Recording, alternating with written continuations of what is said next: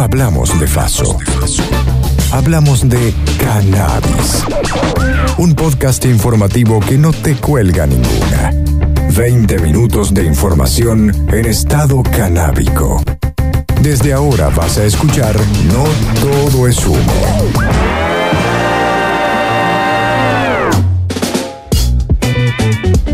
Hola, lo que estás a punto de escuchar es la versión verano de No todo es humo. Prepárate, tendremos historias, entrevistas, datos, curiosidades en primera persona. Esto es No todo es humo, versión verano. Un podcast para escuchar todo el año.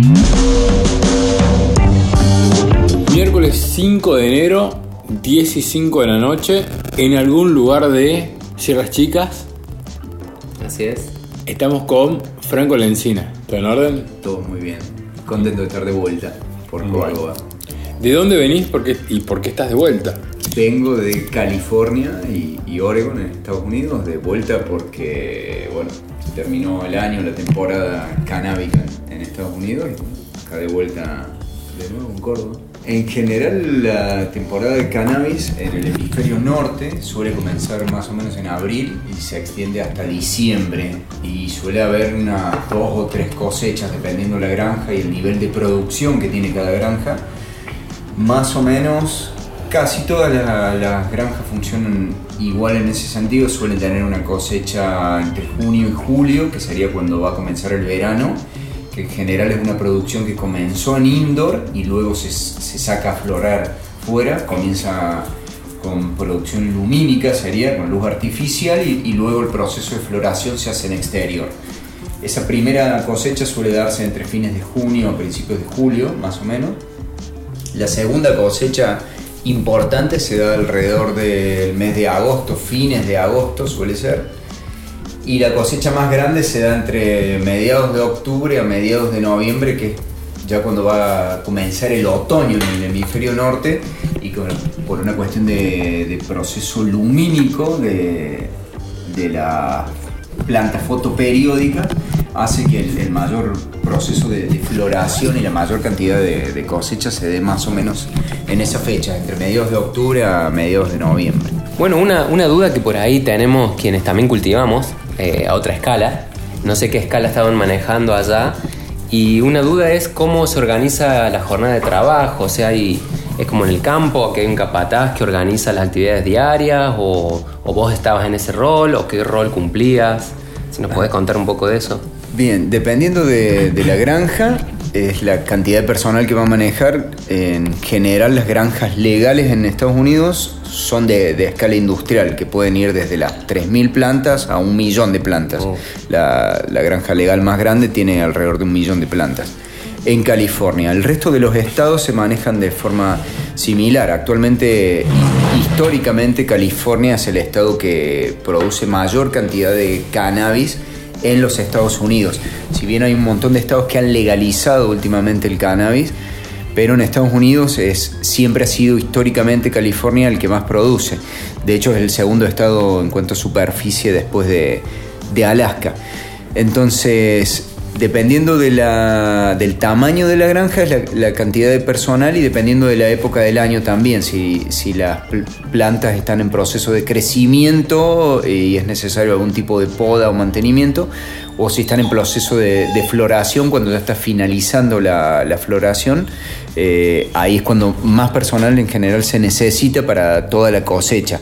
Las granjas industriales así muy grandes suelen ocupar una gran cantidad de personal y las jornadas pueden variar entre las 8 o 10 horas en temporada baja hasta las 12 o incluso hasta 15 horas diarias en temporada de cosecha, porque suele haber etapas de la cosecha donde hay que cortar una gran cantidad de plantas que pertenecen a la misma especie y que están madurando en uno o dos días es la maduración exacta, entonces bueno, dependiendo del, del capataz o del que controla en ese momento la, la plantación, suele hacerse una cosecha muy rápida ahí, si, si son tandas grandes así, y por ahí en dos días es necesario cortar una gran cantidad de plantas y una jornada puede llegar hasta las 15 Muy horas. pesada, claro. Sí. Eso es hoy, eso es ahora. Vamos a jugar un poco y retrocedemos un poco en el tiempo y contame cómo llegás por primera vez a una granja, cuál es la evolución o involución que hubo desde ese momento ¿Qué, qué año fue?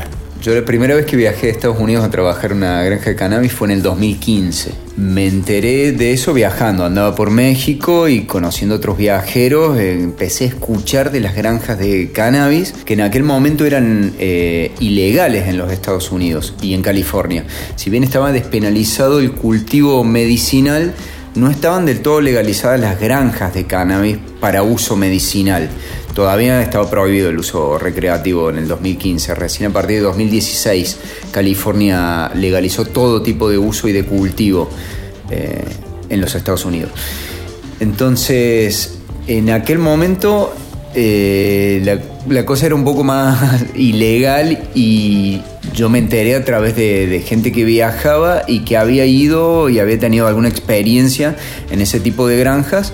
Y empezás a escuchar historias de todo tipo, desde gente hasta que le iba muy bien trabajando, que iba dos meses y por ahí ganaba una cierta cantidad de dinero bastante importante, a otra gente que por ahí le había tocado estar dos o tres semanas en alguna granja donde eh, lo terminaban echando y no le terminaban pagando absolutamente nada, e incluso había historias de, secuestros, de desapariciones, era todo bastante más oscuro y turbio previo a la legalización. Hay una región en el norte de California que se conoce como el Triángulo Esmeralda, que está comprendido por tres condados, el condado de Humboldt, de Trinity y de Mendocino, que son los tres condados donde se concentran la mayor cantidad de granjas de cannabis en todos los Estados Unidos.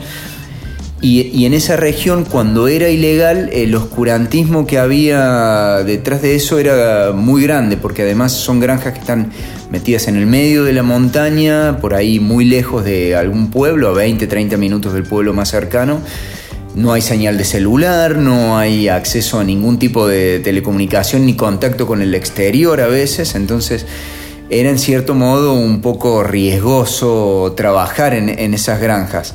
Entonces había anécdotas de gente que la había pasado muy bien y otra gente a la que no, que había tenido experiencias eh, bastante complicadas donde les habían robado o incluso no les habían pagado después de tres o cuatro semanas de trabajo de por ahí juntar tres mil, cuatro mil o hasta cinco mil dólares en ese tiempo y que de golpe el granjero un día se levantara, saliera con un arma, porque también es legal el uso de armas, y los echara, los expulsara de, la granja y no, no cobraban absolutamente nada.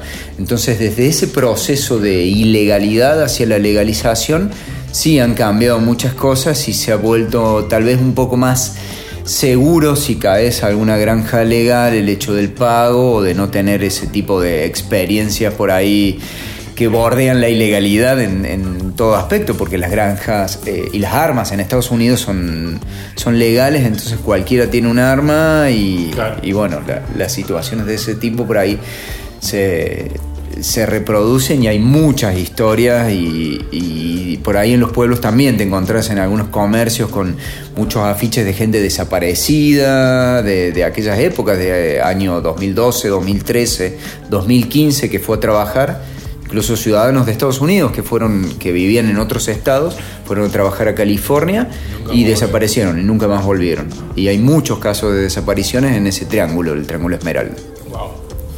Y hay mucho trabajo local o sea trabajadores locales o es mayormente migrante la, gente que, que se ocupa así en general, la mayoría de los trabajadores son, son migrantes. Eh, hay mucho latino. Eh, en los últimos años, sobre todo en 2021, la cantidad de argentinos que va es increíble. También van chilenos que necesitan menores requisitos de visado para, entrar a los Estados Unidos y por supuesto mexicanos que viven al lado.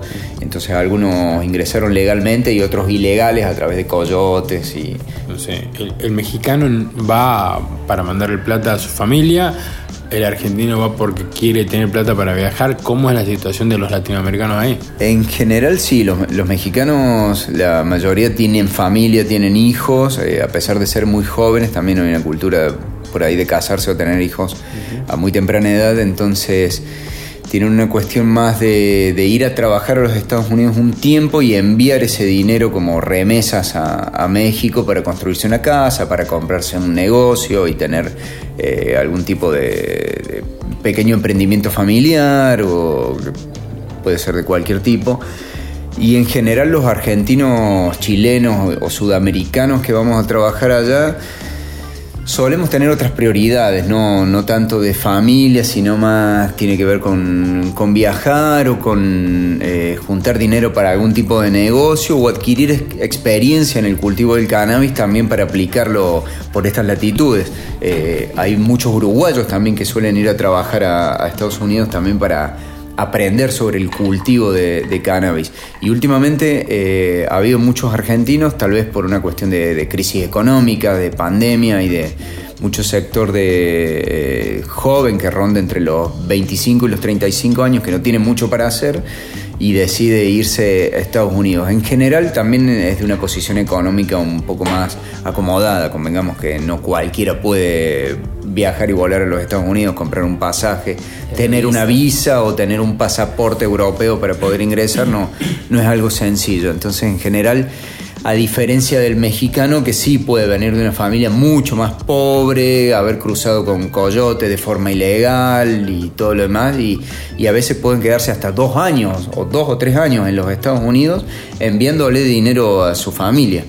Eh, y luego regresar después de un tiempo, de, sin esos dos o tres años, sin ver a sus hijos, a sus esposas, eh, sucede eso. Digamos, ¿qué perspectiva hay de crecimiento si te quedas allá? O, es algo que queda medio, digamos, endogámico, que, que puede crecer allá es local.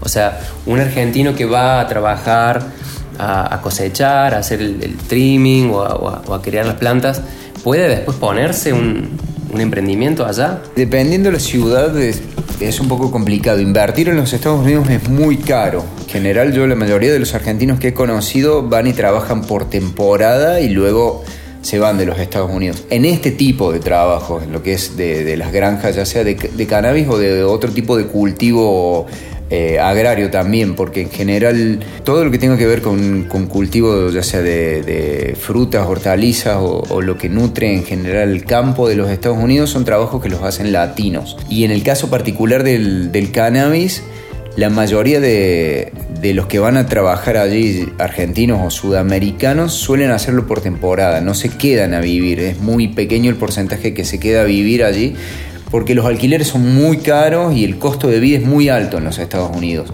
Invertir también, desde poner un carro de comida, requiere una inversión importante, cercana a los 100 mil dólares, poner un, un track food. Entonces, cualquier tipo de negocio requiere una, inversión muy alta y juntar mucho dinero. Entonces, en general, la mayoría de, los argentinos o latinos, o incluso europeos que viajan también, viajan en... Muchos españoles y franceses suelen ir a, las granjas de cultivo de cannabis y lo hacen por temporada. Después o retornan a su país o utilizan ese dinero para, para viajar en general por Latinoamérica, por Asia. Algo que por ahí nos preguntamos, eh, por ahí quienes no manejamos mucho los idiomas, es si el idioma es verdaderamente una barrera, no sé en tu caso si manejas inglés, eh, y cómo se vive la idiosincrasia del día a día allá, las personas allá, respecto a, ah, mira, allá va un, un inmigrante. Eh, que viene acá, que viene a cultivarnos en flores. En general en California hay una gran cantidad de inmigrantes, sobre todo latinos en el sur de California, Los Ángeles o San Diego, se habla puramente español. Casi todos los comercios donde vas hay muchísimos descendientes de latinos, gente que, son latinos, mexicanos, guatemaltecos, hondureños, cubanos y sudamericanos también. Hay muchos colombianos, venezolanos, que se fueron a vivir allá y, hablan español en en un supermercado, en una estación de servicio, donde vayas a comprar, siempre vas a encontrar un latino, en una tienda de ropa, en, lo que sea. O son descendientes de latino también, sus padres son mexicanos, y si no son descendientes de latinos, aprendieron español en el colegio, o porque tienen vecinos que son latinos y por una cuestión de necesidad terminan aprendiendo español. Entonces, en general en el sur de California ni siquiera es necesario saber inglés. Para mí no, no fue una dificultad, el primer año que fui no sabía hablar inglés y no tuve problemas con eso. Si bien fui a una granja donde eh, quien era el granjero y encargado de ese lugar no hablaba una palabra de español, se me facilitaron algunas cosas porque tenía muchos compañeros mexicanos o franceses que hablaban español, entonces fue, fue muy fácil para mí. Con el tiempo sí fui aprendiendo inglés. En cierto modo, en el lugar donde hay mayor cantidad de granjas, que es en el Triángulo Esmeralda, en esa región la mayoría de los granjeros no habla español o está aprendiendo español porque tiene muchos trabajadores latinos. Pero en general no, no hablan español ahí, pero no suele ser un impedimento porque siempre hay compañeros eh, latinos que te ofician de, traductores. Cuando uno se quiere hacer entender no, no suele ser un impedimento el idioma, para nada. En general en, las granjas de, mayor tamaño suele haber como eh, jefes de grupos, dependiendo del tamaño de la granja, pero suponiendo que existieran 10 o 15 trabajadores, va a haber una especie de, de capataz de ese grupo que es el que va a guiar el grupo, que le va a dar diferentes órdenes. Y por lo general no, no están detrás tuyo con armas ni, ni, nada de eso, suele ser un, trabajo relajado. Por supuesto que tenés que estar eh, activo como en cualquier trabajo, en cualquier lugar del mundo. Si ven que no estás haciendo mucho, te llamarán la atención, pero un par de veces. A la segunda ya te dirán, bueno, junta tus cosas, eh, hasta aquí llegamos, llega el... El amor. Sí, el contrato y te pagan esos días y, y chao. En general uno tiene que tener una actitud proactiva. Eh, a mí no, no, no, no me pasó nunca. Eh, he visto sí otros compañeros de trabajo donde sí, ves que por ahí están flojeando un poco, sí, y un jefe le, va a llamar la atención una o dos veces y, a la tercera no lo manda a juntarse sus cosas y, lo despide directamente. No hay una presión muy grande, pero todo el tiempo te están observando de que estés trabajando. Y también se valora el conocimiento. Si uno tiene conocimiento y, ven que sos proactivo, eh, suelen ascenderte a, cargos de, jefatura por ahí en una cosecha. Sí, eh, me ha tocado estar de encargado en un proceso de, cosecha donde tener algunos trabajadores a cargo y bueno, de dar una orden como de, bueno, tenemos que cortar determinada cantidad de plantas, luego hay que cargar esto en, en camionetas, hay que colgar en secaderos, tenemos dos días para hacer todo este trabajo. Eh, sí, me ha tocado ese rol y bueno, uno tiene que estar ahí motivando a sus compañeros, porque en definitiva son, son compañeros, entonces los estás motivando todo el tiempo para que no bajen el ritmo, porque a veces son jornadas largas, de, cuando hay cosecha generalmente de 12, 13 o más horas, y entonces hay que tener cierta actitud de de, buena onda y de motivación al grupo porque son demasiadas horas de trabajo. bueno, ante todo eso se fuma, hay, un, hay, disparcimiento, digo, alcohol, no sé. En general en la mayoría de las granjas no hay alcohol. La mayoría de las granjas sí permiten fumar porque hay cannabis todo el tiempo y, la mayoría de los trabajadores fuma. Eh, pero también he tenido compañeros o jefes que no fuman absolutamente nada pero lo tienen permitido. Mientras uno eh, tenga un control del trabajo que está haciendo, no, no esté lento, no se cuelgue, no pasa absolutamente nada. Eh, y con el alcohol en general no, no, no se consume alcohol, son jornadas muy extensas también, entonces te genera mucho cansancio y no, por ahí al final de la jornada sí, suele ser muy común que muchos granjeros cuando terminan varios días de cosecha, de, jornadas extenuantes, sí compren eh, algún tipo de comida, pizza en general y cervezas para todo el personal. Cuando terminan esas jornadas largas, donde terminas de trabajar a las 9, 10, 11 de la noche, estás muy cansado y bueno, siempre viene bien, ¿no? Un, trago y algo claro para comer y no tener que pensar en ese momento en irte a cocinar y todo eso. Así que sí, suele ser una costumbre los días de cosecha y de, y de larga jornada que los granjeros te, te inviten algo para, para beber y para comer. Me hace acordar esta lógica de los call centers que te ascienden y bueno, tenés que controlar a tus amigos. Che, y específicamente a lo largo del, tiempo eh, allá, em, ¿qué roles has cumplido? O sea, ¿cuáles fueron tus labores concretas? O sea, fuiste, bajaste la mochila, bueno, ¿qué tengo que hacer? El, primer año me tocó una tarea que es clásica, que es la de cortar, la del trimming. Se le dice que es eh, básicamente te llegan cajas con ramas de, flores de, marihuana y con hojas, y lo que hay que hacer es separar eso, cortar todas las ramas y hojas y dejar el, producto final que luego se va a vender en los dispensarios, que son los puntos de, venta del cannabis legal en California. Entonces, para que esa flor esté presentada sin hojas y que estéticamente sea eh, atractiva a, la vista, más allá de, que el consumidor observa ahí la calidad del producto. Entonces ese proceso se llama trimming o trimear, que es básicamente cortar todas las hojas y dejar las flores presentadas. Lo que a mí me tocó hacer el primer año fue exclusivamente eso durante un periodo más o menos de dos meses. Lo único que hice fue cortar flores. Estás sentado en una banca.